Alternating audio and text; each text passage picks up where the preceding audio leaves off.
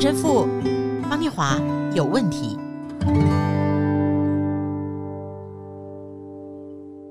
大家好，欢迎来到陈神父方念华有问题，我是念华。Hello，大家好，我还是陈若石陈神父。哎，神父啊，是的，今天我们的主题是不是有没有，而是怎么用。哎呀，是。那我第一个想到的是亲子关系。嗯，其实亲子关系很微妙哦。当那个孩子渐渐经过青春期长大之后，亲子关系一直都在。但是你问孩子说：“哎，亲子关系到底对你有什么用？”我觉得很多人就是。这个孩子长大，他说不上来，因为这个时候他们跟他们的朋友是互动最频繁的对象，嗯，是这个关系对他 matters，嗯，哦，所以我在想的说，不是有没有，而是怎么用。我第一个想到的是亲子关系，你怎么用？请问念华主播，你怎么用这个亲子关系？问题你怎么对待？我觉得还是 quality time，就是他可以给我的时间相对变少了。但是在变少的时候呢，quality time 的意思就是我要更多的主动，然后去理解。那这个理解呢，你是真的不能敷衍说，哎，你吃过没？或者说，哎，那你明天几点要出门？要不要爸爸载你？我就不是这个。比方说，他回来后说，哎，那你最近在忙的案子是什么？有很累吗？你们最近有在赶 project 吗？就是前提是你要进入，你你要知道他的生活。然后你才能够进入他的生活，去表达你对他生活的关心。我相信在问孩子说：“哎，你吃过没？那你今天中午吃什么？”那不是不关心，那只是说这个互动里面他会比较容易僵化啦。是对，所以怎么用的用法，我觉得在他很小的时候你很用心，在他很大的时候你还是可以很用心。啊、呃，量小而知精啊，我觉得那是在关系上面一个还蛮重要的。是，嗯、所以聂华刚才也是分享了，就是亲子关系，我们中文这样子讲，所以你你看，他基本上还是呃父母亲孩子的关系了。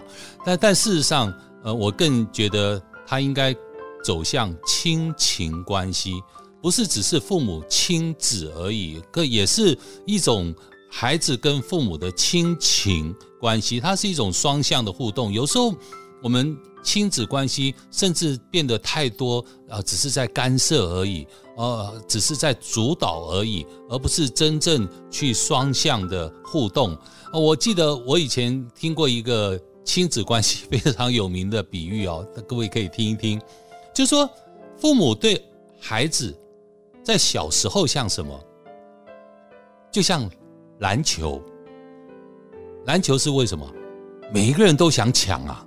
你的孩子就等于说，爸爸妈妈像那个篮球一样，每一个孩子都想要，每一个孩子都想抢。这是爸爸，这我妈妈，这我爸妈，每一个都想，小孩子就想拉着爸爸手，拉着妈妈手，篮球就要抢，就要去抢这个篮球啊！长大了以后呢？哎，等到长大了以后啊，父母开始像排球，我推给你，你推给我。嗯，不要管我最好。然后等到结婚了以后，父母老了，父母像什么球呢？念华猜一下，高尔夫球吗？哎，太太太接近啊，足球。足球踢开一脚把你踢得远远的 啊！所以你看，你要这这是形容的一个也算是亲子关系的一个从少年版到中年版到老年版的那个版本。所以你看，他也是在讲亲子关系的互动。所以我就觉得他有没有和刚刚念华讲的哦，知不知道怎么用？我觉得那还是很大的差别。像我最近有一台新的摩托车，而这一台新的摩托车呢，它很多的功能。它有一个最大的呃蛮好的功能，就是一种安全功能，就是摩托车各位知道有侧边的脚架，还有后面的脚架。侧边的脚架只要你把一踢出来，那车子就可以斜的稍微落地，哦、然后就可以固定住了。对，停车侧架，啊脚的侧架。但这台车呢，你把脚的侧架一踢开了以后啊，它就没办法发动。它是为了安全性。就是你要把那侧架缩回来，收回来了以后，你才能够再让车子发动。否则有些人可能在侧架还在的时候，他一发动再一骑出去，那车子就会摔会摔倒。会会会会，因为他会忘掉。但是我有时候因为这个功能新的功能，所以你每次侧架放的那地方以后，呃，放下来以后，你准备要发动，怎么发动？怎么转？哦哦，都哎，神父，你以前连续动作是发动以后，他就直接就就可以，然后再把就可以收，对，然后我才收起来。现在现在就是完全他没办法发动，因为它是一个新的功能，所以这些都是在我们的生活当中去反省，它有这个功能，但你要知道怎么去使用它。好有意思哦。那我们今天要读的是《腓立比书》第四章十一到十三节。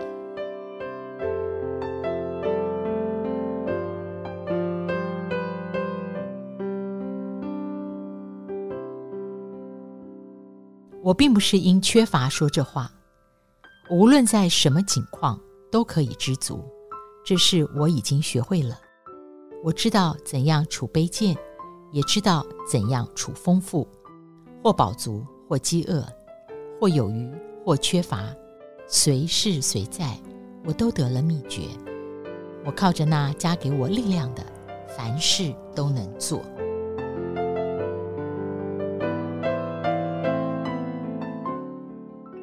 是的，感谢主。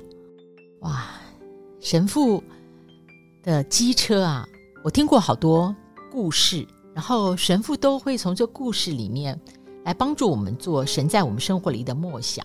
神父，您刚刚说您换了一个新机车，是的，要不要讲一下那个 旧机车？真的很机车啊！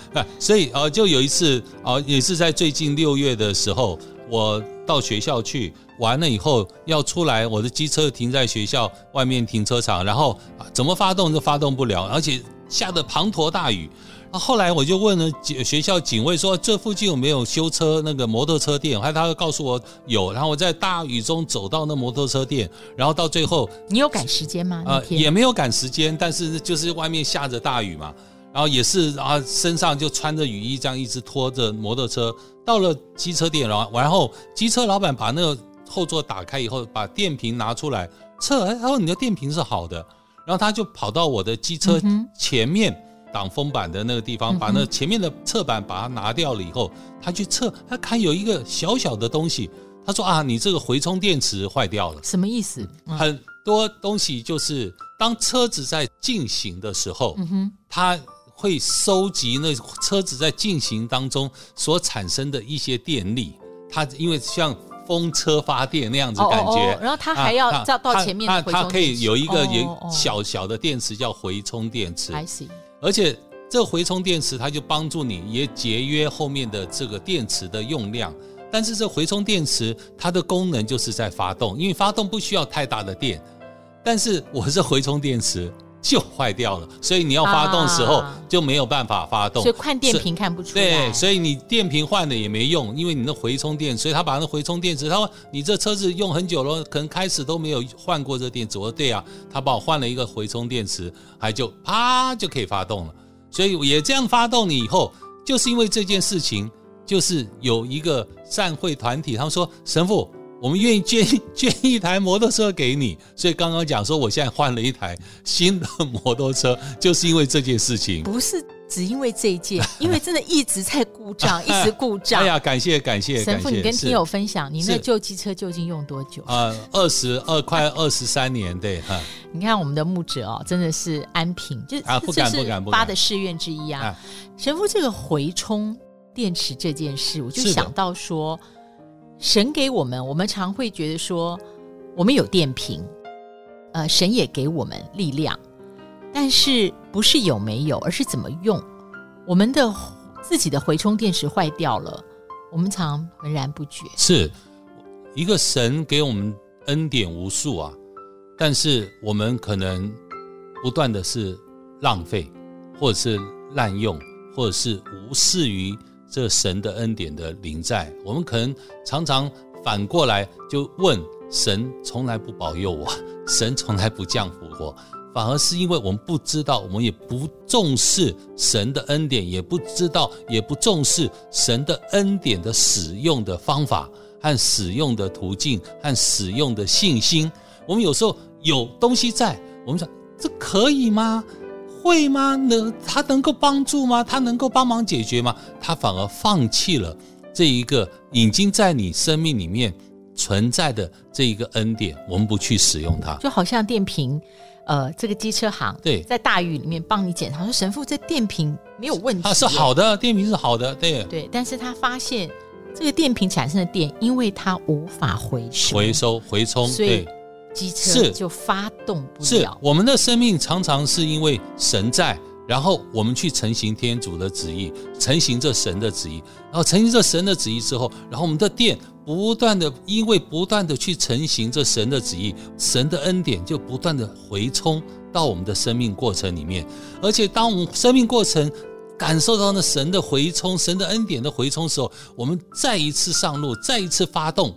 他就能够，那恩典就马上可以启动我们的启程，让我们继续往那神恩典的之路之上哦往前迈进。所以有一首歌叫《恩典之路》，就不断的在这恩典之路上启程向前迈进。但是它需要发动，这就让我更懂得腓立比书了。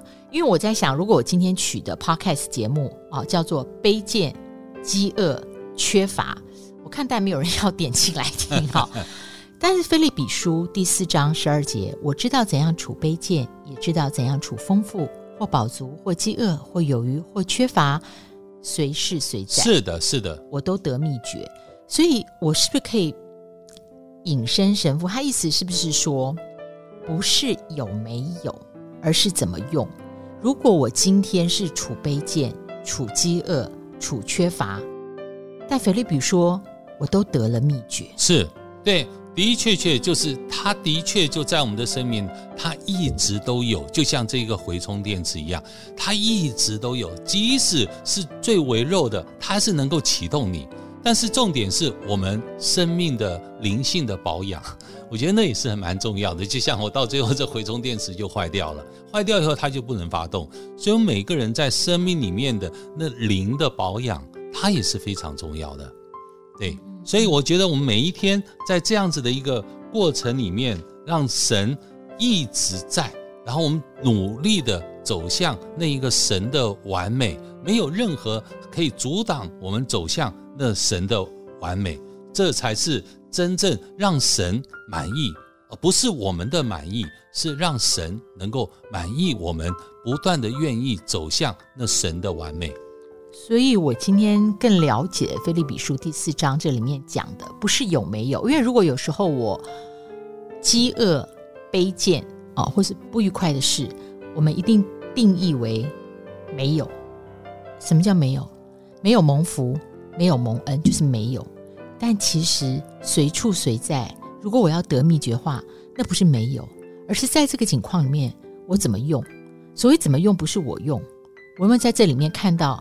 我跟神的关系，神要透过我现在所面临的卑贱、饥饿、缺乏，后面那个更大的恩惠、恩宠是什么？对，所以那秘诀不是有没有，秘诀是无论有没有，神一直都在，随处随在。是的。陈神父方念华有问题，也邀请听友们啊、你可以实际行动赞助我们节目的制播。希望我们的节目呢，能够一直一直分享更多圣经神的话语给还不认识神的朋友们。